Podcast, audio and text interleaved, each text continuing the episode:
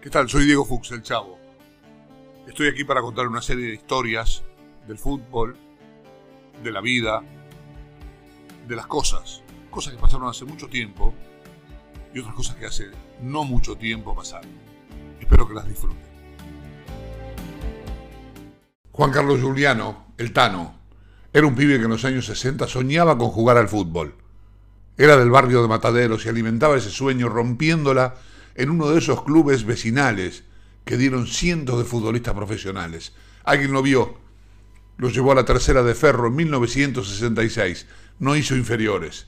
Su vida hasta allí había transcurrido entre los partidos en el Parque Chacabuco, tremendos partidos, la popular de Boca, el Tano solía decir lloro cuando gana, lloro cuando pierde, y el laburo en un taller mecánico. Resulta que llegó a la tercera de Ferro, la que jugaba los preliminares, y le tocó ser titular nada menos que en su amada bombonera. No quería mirar hacia las tribunas, porque iba a ponerse a llorar, y ahí tenían que jugar seriamente con la camiseta verde de oeste. Ni siquiera debía pensar que esa tarde en reserva, en Boca estaban Roma, Nicolau, el tanque Rojas, el pelado Grillo. Juliano era un muy buen jugador, jugador técnico, pero actuaba como marcador de punta derecho, de cuatro. En ese tiempo quienes marcaban a los costados no se iban mucho para arriba, salvo los de los equipos grandes y a veces. Tenía dos trabajos y a eso se había sumado el fútbol. Además del taller, lo contrataron en una compañía de seguros como ordenanza. Los horarios del fútbol fueron avanzando sobre su vida y en el taller le dijeron que sus retrasos y sus ausencias eran demasiadas como para seguir en esos términos. Entonces se quedó con el fútbol y la compañía de seguros el 3 de julio de 1966, así de rápido, Juliano debutó en la primera de Ferro, junto con el arquero Roberto Larrubia, el central Norberto Echeverri y el delantero Ángel Paz. Lupo y el chamaco Rodríguez convirtieron los goles del equipo de Caballito, que ganó 2 a 1 a Chacarita. Eh, le ganó en Caballito. El gol de Chaca lo convirtió un conocido, Conrado Rabito. El Tano estaba feliz. Su vida entera era el fútbol. Esa rutina de futbolista que llevaba en Ferro lo apasionaba. Pero en todas las épocas, si las cosas no van bien, hay que cambiar de camino. Y eso le pasó al Tano Juliano.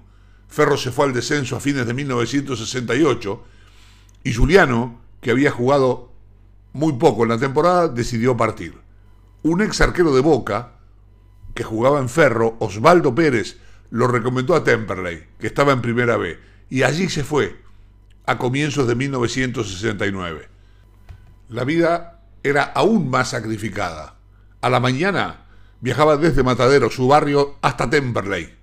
El colectivo lo dejaba en Constitución y de allí el ferrocarril Roca lo llevaba hasta la estación de Temperley.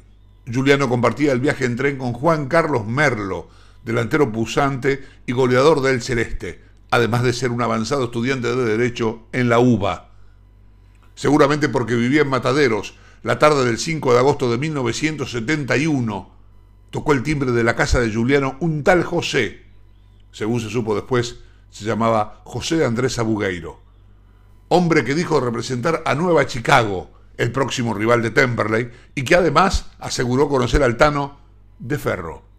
Juan Carlos no estaba, se había entrenado por la mañana y por la tarde cumplía con su laburo de maestranza. La mamá de Juliano fue quien atendió a José y le dijo que volviera a la noche. Eran tiempos sin WhatsApp ni celulares. No existía tampoco el trámite de comunicarse de otro modo que no fuera a través del teléfono de línea que no todos tenían y que por aquel tiempo era casi un artículo de lujo, o bien jugándose la lotería de caerle a la casa a un riesgo de que la persona buscada no estuviera.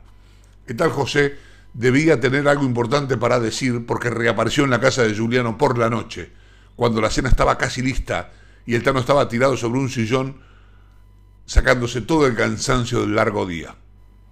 El tal José y el Tano se reunieron bajo la tenue luz de la cocina. El hombre que dijo representar a Chicago no anduvo con vueltas. Juliano, hay 200 mil pesos para que vayas para atrás en el partido con Chicago. Nos estamos jugando la vida por el ascenso, vos sos del barrio nos tenés que ayudar. Juliano estaba asombrado, asqueado, pero a la vez decidió mantener la calma. Quiero 350 mil, respondió el Tano como siguiendo el juego del dirigente corrupto. ¿Era mucha plata, 200 mil pesos?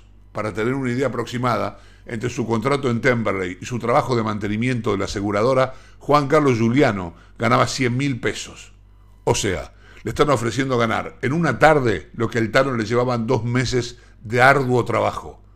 La conversación terminó en un acuerdo de 250 mil pesos. El tal José se fue de la casa con la idea de la misión cumplida. Juliano había aceptado el soborno, supuestamente. Casi no pegó un ojo en toda la noche.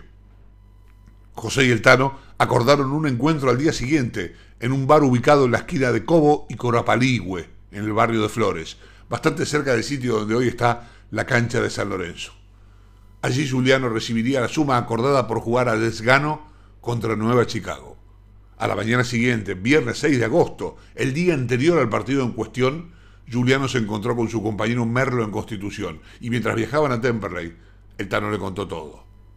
El presidente del club, Colón Fernández, sugirió seguir con la comedia. Bien entrada la tarde y ya avisada la policía, Juliano fue hasta la esquina convenida José llegó con dos acompañantes, José Lamas y Alfredo Tresols. Se saludaron, se presentaron y se sentaron a realizar lo convenido. Invitaron a Juliano a ir hasta un Peugeot 404 y sentarse en su interior, con el, eh, que fue el auto con el que llegaron. En el momento en el que Lamas sacó 200 mil pesos para darle al Tano, la policía se presentó y detuvo a los tres dirigentes. Se los llevaron primero a tribunales. Quedaron detenidos después de declarar por violación a la ley del deporte que regía entonces y a Chicago, el Tribunal de Disciplina le descontó 14 puntos. Fueron días de escándalo. Juliano era el héroe del día, aunque las cosas no serían como debieron ser. El sábado 7 de agosto jugaron Chicago y Temple en Mataderos. Juliano fue titular y el resultado fue 3 a 1 para el local. El partido fue normal, dentro de una situación muy tensa la vida y la carrera del Tano habían empezado a cambiar. Lo que para algunos era un acto de enorme nobleza, para otros era una botoneada. En este último ítem de pensamiento entraban dirigentes rivales y hasta árbitros. La vida profesional del Tano Juliano se hizo muy cuesta arriba, pese a que inicialmente Temperley lo previó con una medalla de oro, un aumento de sueldo y la capitanía. Juan Carlos Juliano se ganó el respeto de sus compañeros y de su familia, pero su acto de honestidad en un mundo que ya por entonces estaba bañado por aguas muy turbias, le costó demasiado caro. Por ejemplo, en 1972, en los partidos con Chicago, Juliano no jugó el primer partido disputado desde el primer intento de soborno y fue expulsado en mataderos a los 13 minutos del primer tiempo, sin que me diera razón alguna.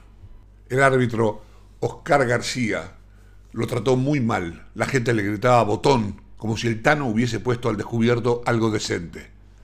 1973 fue el último año de Juliano en Temperley. Quedó a fin de la temporada en libertad de acción y se fue a colegiales, que jugaba en Primera C. En el equipo de Munro le pagaban poco y a los premios, y encima terminó último. Le habían hecho un lugar en colegiales casi como un favor. Aquella denuncia le hizo ganar mucho respeto, pero los dirigentes lo crucificaron. Juliano lo sabía. Terminó su vínculo con colegiales y se fue a vivir a Mendoza con toda la familia. Estuvo varios años allí. Un día consiguió laburo en el Paseo de la Plaza, en mantenimiento. Allí estuvo hasta el día de su muerte, el 24 de enero de 2007. Vivió varios años en una casa de la calle Lescano, en Floresta, cerca de la cancha de Albois, cuadro del que sus hijos, Diego, fallecido en diciembre del 2020, Miguel, Emanuel, Andrés e Ignacio, se hicieron hinchas, casi como un castigo divino a Chicago, por aquel episodio de 1971. Un día antes de su muerte, fue a verlo a Nacho, su hijo menor, el que no lo vio jugar. Estaba jugando al fútbol como arquero. Se paró detrás del arco y con sus canas y su panza sonrió. Volvieron a casa felices. Juan Carlos Juliano se fue a dormir como cualquier día pero nunca despertó.